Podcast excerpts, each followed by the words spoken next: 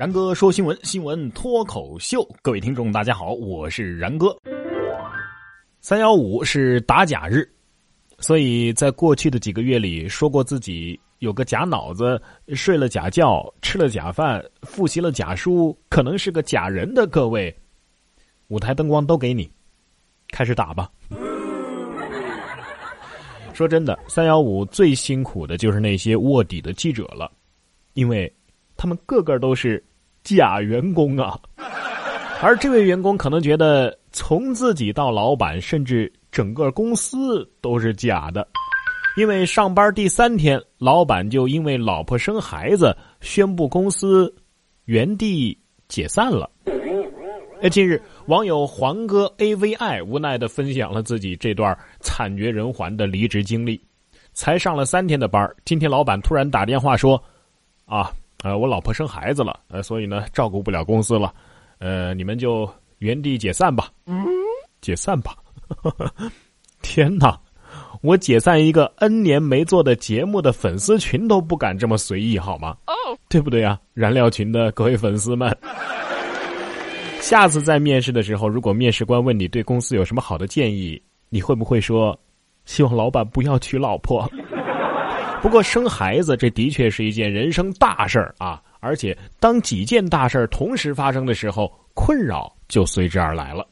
说东莞一位四十八岁的母亲跟二十多岁的女儿同时怀了二胎，而且呢，她还产下了双胞胎男婴。东莞的李女士今年是四十八岁，有一个女儿，女儿呢已经结婚生孩子了，她呢也已经做了外婆了。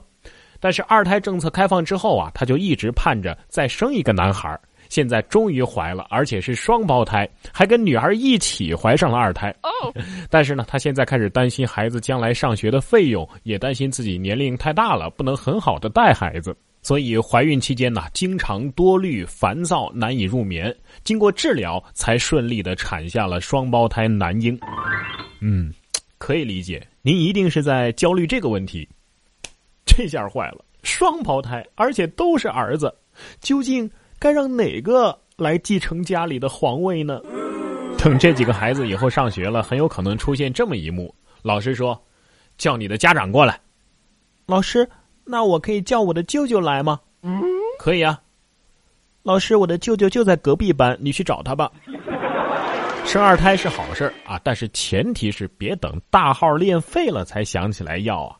说妈妈生了弟弟，十四岁的姐姐怕利益受损，要走了姥姥家的三居室。哇啊，这是她自己要的，我们父母呢也愿意，所以也不好说什么。刘女士介绍，自从家里有了老二之后啊，女儿就开始对物品呐、家财啊看得格外的重。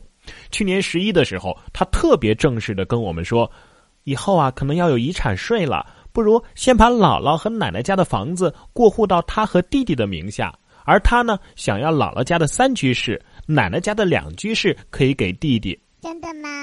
我不知道这个孩子身边是不是有一群相关又无关的亲戚，呃，经常在他耳边说：“哎呀，以后你的东西都要被你的弟弟抢走啦，爸爸妈妈也不要你啦，他们都喜欢弟弟去了。”不过遗产税什么的，这这这分析的倒是头头是道啊，某种意义上呢，也值得赞赏。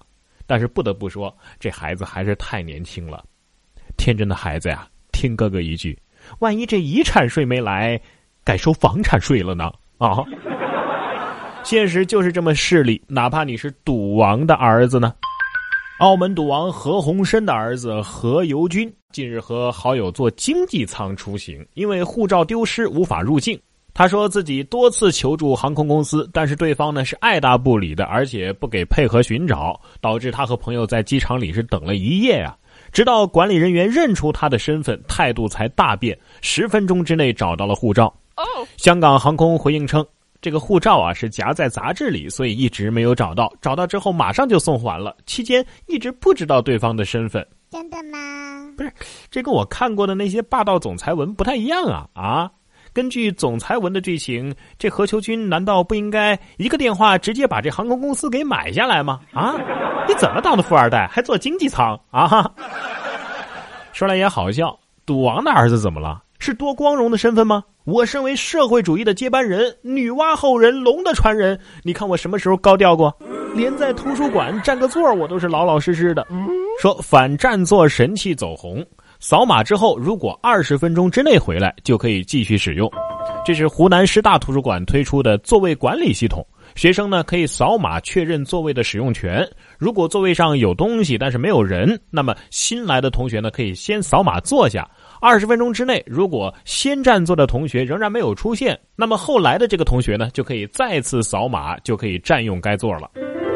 不过，好好的一张桌子贴的跟小广告一样，哎，这是要逼死那些去图书馆不带手机的好同学啊！对呀。不过这倒是一个创业的新思路，做一个占座 APP，然后发展会员，只要你充值就可以延长占座的时间。等位子的时候呢，还可以抢地主，可以竞价排名抢好座位。要是日活不够啊，咱们就刷个量，眼瞅着就能挂牌新三板了。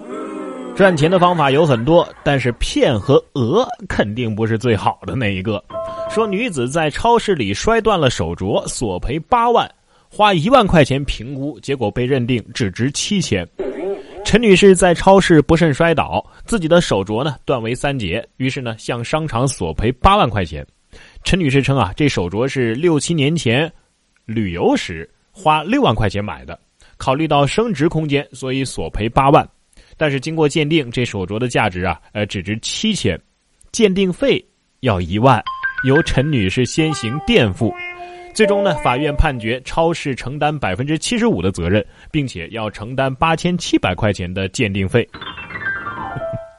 当我读到“旅游买的”这四个字的时候，我就知道这镯子肯定真不了。